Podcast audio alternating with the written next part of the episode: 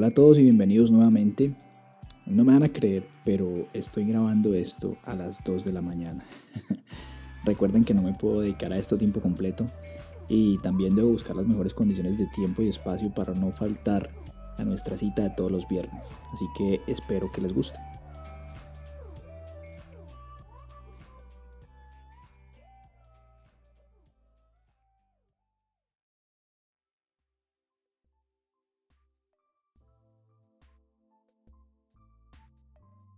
El origen de este episodio se remonta, por supuesto, a un muy buen recuerdo que tengo. En este caso fue hace un par de años, cuando me encontraba adelantando mi curso de ley en la Escuela Naval Almirante Padilla. Al principio yo no entendía por qué un infante de marina necesitaba aprender cosas que a simple vista se relacionaban con un entorno más eh, navalizado. Sin embargo, al terminar ese periodo de formación logré ampliar mi espectro de conocimiento y también de responsabilidad como miembro de una institución como lo es la Armada de Colombia. Muchas materias dentro de ese curso llamaron mi atención, pero la que me inspiró a realizar este episodio fue una llamada Derecho del Mar. Y fue porque de una manera rápida y fácil de entender, por fin me quedó claro cuál es la razón por la cual existen las armadas en el mundo. Eh, esa necesidad de adaptarse que tienen esas armadas a los cambios y el papel estratégico que juegan en las políticas internacionales de los países. A eso le sumo también la calidad del docente. En este caso era un oficial de la Marina del Ecuador, de unas excelentes cualidades profesionales y un gran conocedor del tema. Así que aprovecho entonces la ocasión para extender mis saludos a los marinos del Ecuador, ya que he conocido a, varios y todos, todos han demostrado ser muy, muy profesionales. Un abrazo muy especial para ellos. Bueno, todo parte de la premisa que el mar es necesario para la vida en la tierra. Aunque los primeros indicios de códigos legales sobre los intereses marítimos se ubican entre los años 600 y 800 después de Cristo, mediante los cuales eh, se buscaba el control del comercio y la navegación en el mar Mediterráneo, solamente un concepto global de este control o este control marítimo se empezó a apreciar durante la era de los grandes descubrimientos liderados por las armadas de Portugal y de España quienes iban reclamando como suyas las rutas terrestres y marítimas que iban descubriendo. Ambas potencias intentaron disputarse el control del Pacífico, de Asia y de las Indias Orientales, lo que originó entonces una disputa y desacuerdo con otras potencias navales nacientes. Uno de los primeros tratados sobre la libertad de los mares fue creado por el holandés Hugo Grotius, o también Hugo Grocio, esto fue a finales del siglo XVI y se llamaba, se llamó Mare Liberum, en el que básicamente él afirmaba que todo el mar es territorio internacional y que cualquier nación es libre de viajar a otra y establecer relaciones comerciales. Su tratado partió entonces de la idea que a diferencia de la tierra, en la que los gobernantes podían demarcar su jurisdicción, el mar era igual al aire y era una propiedad común de todas las naciones. Otros juristas y tratadistas no estuvieron de acuerdo y se manifestaron afirmando que el mar podía ser apropiado como la tierra. Al tiempo que crecía el número de naciones que expandieron su presencia naval en el mundo, pues aumentaron las demandas en contra de la premisa de los mares abiertos. Por lo tanto, de parte de otro, otro teórico holandés llamado Cornelius van Winkersheck, surgió el principio llamado de domino maris, en el que propuso que el dominio marítimo se limitaba a la distancia dentro de la cual se podría proteger efectivamente el mar mediante fuego de cañones. Entonces el concepto de mare liberum se hizo universal a lo largo del siglo XX, y los derechos nacionales y jurisdicción de los mares se limitaron a una franja de agua desde las costas de una nación hasta una distancia generalmente de unas 3 millas náuticas, luego de las cuales ya se consideraban aguas internacionales, es decir, que había, era libre para todas las naciones, pero que no pertenecía a ninguna. Para mediados del siglo XX, Estados Unidos decidió ampliar esa jurisdicción a todos los recursos naturales de su plataforma continental, mucho más allá de las aguas territoriales del país, alegando un principio de derecho internacional consuetudinario de una nación a proteger todos sus recursos naturales de su plataforma continental. Entonces, por ahí derecho, otros países como Chile, Perú y Ecuador hicieron lo mismo que Estados Unidos y decidieron extender sus derechos hasta 200 millas náuticas para cubrir la famosa corriente de Humboldt. Incluso por eso hubo un conflicto entre Perú y Chile, porque no estaban y aún no están de acuerdo en los límites fijados entre sus mares territoriales.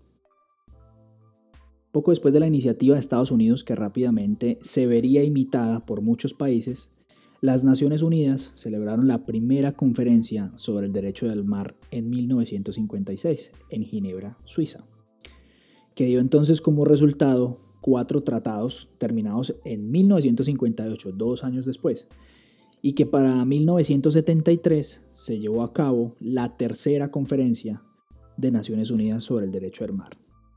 Esta se desarrolló durante nueve años de trabajo y obviamente durante varios periodos de sesiones, fueron 11 en total, resultando así en 1982 la creación de, oígase bien, de la Convención de las Naciones Unidas sobre el Derecho del Mar. Esta se convertiría entonces en uno de los tratados más importantes de la historia desde la creación de la Carta de las Naciones Unidas y llegándose a considerar la Constitución de los Océanos. La CONVEMAR fue suscrita en 1982, pero solo entró en vigor hasta 1994, cuando fue ratificada por 60 países, y hasta el año 2017 había sido ratificada únicamente por 168 de los 194 países del mundo. El principal objetivo de este tratado fue establecer un orden jurídico para los mares y los océanos que facilitara la comunicación internacional y promoviera la utilización equitativa de sus recursos, también la investigación, la protección y preservación del medio marino y todos los recursos naturales. El surgimiento de este tratado se debe a la adaptación constante del derecho tradicional del mar a las condiciones de uso y explotación intensificadas y diversificadas del ambiente marino, y que son a su vez resultado de la evolución tecnológica contemporánea. La Convemar es un compendio de 320 artículos y 9 anexos que abarcan temas desde la definición de los espacios marítimos, que ya vamos a ver más adelante, hasta las pautas para protección y preservación del medio marino, investigación científica y solución de controversias. De acuerdo con la Convemar, los espacios marítimos se dividen en dos clases. Los, los espacios marítimos nacionales y los internacionales, cada uno en sus diferentes subdivisiones. Estas divisiones se realizaron especialmente para que cada país ribereño pudiera ejercer soberanía y tener derechos de soberanía. Entonces, dentro de los espacios marítimos nacionales encontramos los siguientes en el respectivo orden. Primero, hablemos de las líneas base. ¿Qué son las líneas base? Son unas líneas imaginarias en las costas de un país a partir de las cuales se empiezan a medir los diferentes espacios marítimos y que pueden ser líneas de base normales, rectas o archipelágicas. Luego vamos a hablar de las aguas interiores, que son todas aquellas que se encuentran al interior de las líneas base del mar territorial de un país ribereño. En estas caben todo lo que conocemos como ríos, lagos, lagunas e incluso las aguas en accidentes costeros como los golfos y bahías, cuya geografía se hacen, requieren una línea de base recta, como en el caso de Colombia, quien ejerce la soberanía en las aguas interiores es la Armada. Luego encontramos entonces el mar territorial y representa esa porción de mar que se extiende desde las líneas base, 12 millas náuticas, hacia mar adentro. El Estado ribereño entonces ejerce soberanía plena con excepción del derecho de paso inocente. ¿Qué es el derecho de paso inocente? Es aquel con el cual los buques eh, extranjeros pueden entrar al mar territorial mientras lo hagan rápido y de manera ininterrumpida. Después del mar territorial encontramos la zona contigua, eh, que son otras 12 millas náuticas a partir de, esa, de, las 12 millas náuticas de mar territorial, es decir, desde las líneas base hasta 24 millas náuticas. Y dentro de esta zona contigua, el país ribereño solamente puede tomar medidas en materia migratoria, sanitaria, fiscal y aduanera. Luego de la zona contigua viene la zona económica exclusiva. Esta es entonces eh, la que se extiende hasta 200 millas náuticas, después de la zona contigua hasta 200 millas náuticas, y en ella el Estado ribereño ejerce soberanía sobre los recursos naturales vivos y no vivos para su exploración y explotación. Ya después de la zona económica exclusiva, es decir, después de las 200 millas náuticas, encontramos lo que es alta mar. Y en alta mar encontramos la libertad de navegación, de sobrevuelo, libertad para atender cables y tuberías submarinas, libertad para construir islas artificiales, para pescar, para hacer investigación científica, bueno, entre otros. el caso es que en alta mar eh, hay libertad para todos, no le pertenece a ningún país. Ahora viene lo que es la plataforma continental. La plataforma continental es el lecho y subsuelo de las zonas submarinas de un país que se extienden también hasta 200 millas náuticas desde las líneas bases. Es decir, aparte del mar territorial, la zona contigua y la zona económica exclusiva, es decir, en esas porciones de agua, lo que es el lecho submarino es el o el subsuelo eh, dentro de esas 200 millas náuticas son la plataforma continental de un país y, también eh, puede ejercer soberanía sobre esos recursos. Resulta que esa plataforma continental no solamente llega hasta 200 millas, náuticas, sino que se puede llegar a extender 150 millas náuticas más, siempre y cuando se pueda demostrar que esa plataforma tiene una extensión natural. Entonces a esto se le conoce como plataforma continental extendida. Entonces fíjense ustedes que después de 200 millas náuticas, un país puede tener plataforma continental extendida, es decir, eh, suelo, subsuelo hasta 350 millas náuticas, pero en cuestión de mar solamente puede tener hasta 200 millas náuticas. Ya después de que termina la plataforma continental, sea la normal de 200 millas náuticas o la extendida hasta 350 millas náuticas, viene lo que se conoce como la zona. La zona es el lecho submarino más allá de la plataforma continental. Es patrimonio de la humanidad, oígase bien, y es, es administrada por las Naciones Unidas a través de, una instancia llamada la Autoridad Internacional de los Fondos Marinos. Gran parte de los dineros que se recaudan en las actividades relacionadas con los recursos naturales en la zona son invertidos en países que no tienen litoral. Ahora, ¿a qué viene esta lección rápida y corta de derecho marítimo? Esto es solamente un preámbulo para entender la explicación a algunos de los incidentes que se generan en el mundo en materia de geopolítica especialmente los que se relacionan con el derecho marítimo. También para entender por qué hoy en día es tan importante que un país cuente con una armada que esté en constante crecimiento y evolución. Y por último, pues para que ustedes conozcan cuál es la misión de la Armada de Colombia. Entonces empecemos diciendo esto. Algo que es tendencia actualmente en medios de comunicación en materia de geopolítica es la delicada relación que hay entre Estados Unidos y China, quienes durante los últimos años han venido compitiendo en una carrera por ser la primera potencia mundial en materia económica y militar. Todo se ha hecho más delicado este año, especialmente por la aparición del COVID-19, que generó claramente una pandemia y sobre la cual han surgido diferentes teorías acerca de los orígenes y las motivaciones del virus, que nos tiene a todos en una difícil situación desde hace ya casi cinco meses. Pero la cuestión no viene de ahí. De hecho, ya venía tensa desde hace unos 6 u 8 años, desde que China emprendió una serie de acciones en busca de extender sus dominios y su poderío económico a toda costa. Resulta que desde el año 2014 China está construyendo unas islas artificiales en el mar del sur de China, se llama así también, donde antes eran arrecifes con superficies arenosas y semisumergidas, las islas Spratly Ahora hay grandes islas con aeródromos y carreteras, edificios, sistemas eh, de misiles antiaéreos y, un montón de personal militar. Ya China entonces ha convertido siete arrecifes en siete islas artificiales. Todo esto porque desde 1940 China trazó de manera arbitraria una línea imaginaria conocida como la línea de los nueve puntos, y esto es porque si la busca en un mapa va a encontrar una línea imaginaria que tiene únicamente nueve líneas y que ocupa casi el 90% del mar del sur de China. Son casi 2.000 kilómetros desde las costas de la China continental. Entonces China pasó a reclamarlo como suyo con base en un supuesto reclamo antiguo de los años 1400 y entra a disputar las aguas de varios de sus países vecinos. Además de esto, porque aproximadamente 3.400 millones de dólares en comercio circulan anualmente por el mar del sur de China. Eso es aproximadamente un tercio del comercio marítimo mundial que va hacia la mayoría de los puertos marítimos del sudeste asiático. Y también se estima que hay reservas de petróleo y gas natural para unas cuantas décadas y alrededor del 10% de la pesca mundial. China buscó en la Corte Internacional de la Haya, además del reconocimiento de la línea de los nueve puntos, que le reconocieran las 200 millas náuticas de zona económica exclusiva a cada una de las siete islas artificiales, lo cual no prosperó porque a pesar de que China le, le inyectó turismo y le metió vuelos comerciales a esas islas, para la Corte de la Haya en esas islas, a pesar de que hay personas habitándolas, no hay una economía propia. Entonces la Corte le dijo China, no, la subsistencia de las personas que viven en esas islas se basa en suministros enviados desde la China continental. Eso a China igual no le importó, porque aún sigue ocupando estas islas.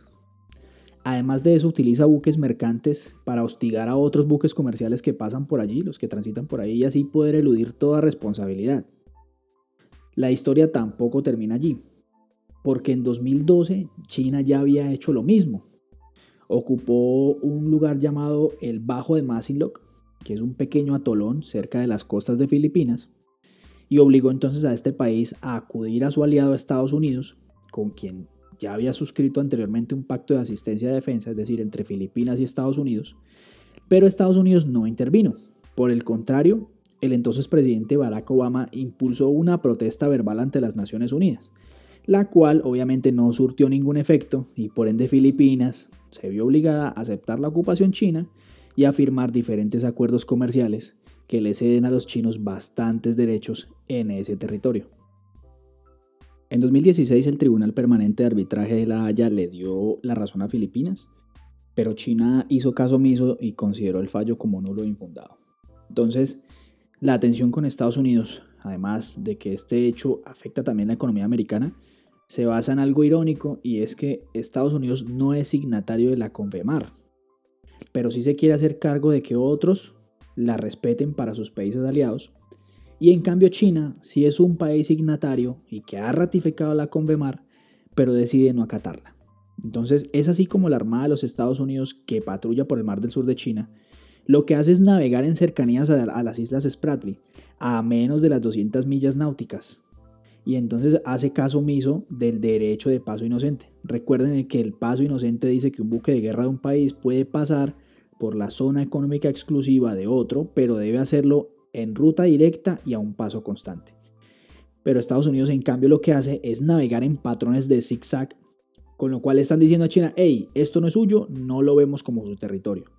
Y entonces pone a China a que mediante sus buques de guerra se la pasen persiguiendo a los americanos. Entonces es un verdadero juego del gato y el ratón que lleva ya varios años y que con el paso del tiempo tiende a hacerse más peligroso. Ahora pasando a la página, les cuento de otro incidente un poco parecido, pero mucho más conocido por nosotros los colombianos. Y se trata del incidente con Nicaragua y la pérdida de espacio marítimo por parte de Colombia. Esto se remonta al año 2001, cuando Nicaragua elevó una demanda a la Corte Internacional de Justicia en La Haya. Si miramos un mapa mundial, veremos que el archipiélago de San Andrés, Providencia y Santa Catalina está más cerca de Nicaragua y sin embargo le pertenece a Colombia. Esto se debe a que en la época de la conquista española, la corona le quitó a la capitanía de Guatemala, en ese entonces, la jurisdicción del archipiélago y se la dio al virreinato de la Nueva Granada. Aunque la misma corona española le devolvió una parte de esa jurisdicción a la capitanía de Guatemala, no lo hizo con el archipiélago. El archipiélago siguió quedando para el virreinato de la Nueva Granada. Al independizarse la Gran Colombia, continuó considerando el archipiélago y la costa de Mosquitos, que eso fue lo que le dio la corona a la, Nueva Granada y se lo, devolvió, volvió a la Capitanía de Guatemala, como parte de la República de la Nueva Granada. Ya en 1928 es cuando el entonces Nicaragua y Colombia firman el tratado Esguerra Bárcenas, en el que Colombia y Nicaragua pues definen la frontera marítima en el muy sonado y conocido Meridiano 82. Pero Nicaragua ha intentado desde hace algunos años ejercer soberanía en las islas de los Mangles, así se llaman, que hacen parte también del archipiélago de San Andrés, lo cual es una clara violación al tratado y mantiene la constante disputa entre los dos países. En 2001 entonces Nicaragua busca que su plataforma continental le sea ampliada a 350 millas náuticas. El resultado de la demanda pues terminó en que a Colombia se le reconoce la soberanía del archipiélago, pero le redefine la frontera marítima y pierde 75 mil kilómetros cuadrados de mar. Y a Nicaragua le reconoció solo 200 millas náuticas de plataforma continental, de las 350 a las que aspiraba. Entonces, para muchos, o para, la misma Corte Internacional, pues esto fue una, una decisión salomónica. Pero ningún país quedó contento y más demandas vinieron de Nicaragua. Colombia ha buscado salir del Pacto de Bogotá, que es el que reconoce a La Haya como la competente para este tipo de fallos, y quiere un pacto firmado entre los dos países. Entonces, esto último no le sonó bien a La Haya y le hizo saber al entonces presidente Juan Manuel Santos que la Corte puede deliberar sin la presencia de alguno de los presidentes. Hasta allí entonces va el primer objetivo de este episodio. Ahora quiero hablarles de la importancia y también de la necesidad de los estados ribereños de tener una armada, que más que potente yo diría que eficaz. Hace unos días leía yo un libro escrito aquí en Colombia por, por marinos y civiles, conocedores de las ciencias marítimas, que trata sobre el poder naval y el desarrollo nacional. Y dentro de esas páginas entendí algunas cosas. Por ejemplo, eh, según algunos historiadores navales y analistas de defensa ingleses, las armadas obedecen a una clasificación. No olvidemos que a través de la historia la Marina inglesa es de las más antiguas y con mayor experiencia en su oficio. Y en esta clasificación de la que les hablo hoy hay nueve niveles. Desde, la, desde el más alto, que es la Armada de, de Proyección de Fuerza Global Mayor, como la de Estados Unidos, que hace presencia en casi todo el mundo, hasta las armadas simbólicas de algunos países como Cambodia o Camboya, Angola, Madagascar, Nigeria, países pequeños, son países considerados débiles, eh, en los cuales sus armadas poseen capacidades mínimas y a menudo consisten únicamente eh, de una estructura organizacional y unas cuantas embarcaciones costeras. Cualquiera que sea el nivel de clasificación de una armada, hay que partir de una necesidad primordial para cualquier país y es la de garantizar su existencia. Para una marina de guerra, esto significa la defensa de su soberanía, de su independencia, de su integridad territorial y el mantenimiento de un orden constitucional. Con lo establecido en la Convemar y que ya mencionamos anteriormente, queda claro que la Armada de un país es la principal responsable por el ejercicio de la soberanía nacional en sus espacios marítimos, además del cuidado y conservación de recursos naturales, y es necesario que se esté adaptando los avances tecnológicos contemporáneos para poder hacer frente a una posible violación a su soberanía, como ocurre actualmente en el Mar del Sur de China. Y por último, me queda entonces hablarles del papel que juega la Armada de Colombia en todo esto. Mediante sus recursos garantiza la soberanía y el orden constitucional del país en los espacios marítimos y fluviales, especialmente en las zonas de frontera internacional. Al nivel de aguas interiores, garantiza la seguridad y la libre navegación y le niega el uso de las vías fluviales a los agentes generadores de violencia. Es así como la Armada de Colombia hace presencia en toda la geografía nacional, desde San Andrés con sus recursos navales, defendiendo las fronteras marítimas, hasta las fronteras fluviales que tenemos con países como Venezuela, Ecuador, Perú y Brasil, donde se encuentra la Infantería de Marina realizando su parte en esta ardua labor constitucional. Todos y cada uno de los poco más de 40.000 hombres y mujeres de esta hermosa institución nos ponemos la camiseta y hacemos gala del muy adecuado eslogan Protegemos el azul de la bandera. Y así hemos llegado al final de este episodio, no sin antes agradecer su compañía y su apoyo. Cada uno de los episodios que grabo me genera una mayor satisfacción y siento que cada vez en verdad estamos conversando frente a frente. Entonces espero que haya sido de su total agrado y que de alguna manera les pueda aportar en algo. No olviden mis recomendaciones acerca de las medidas de autocuidado ante posibles contagios de COVID-19. Por favor, cuídese y cuide a sus seres queridos. Y también recuerden mi invitación muy particular a hacer un buen uso de la tecnología desde las redes sociales. Por favor, a no diseminar el odio ni la polarización, sino que por el contrario generemos entendimiento, respeto y relaciones pacíficas entre las personas. Entonces, hasta una próxima ocasión, buen viento y buena mar.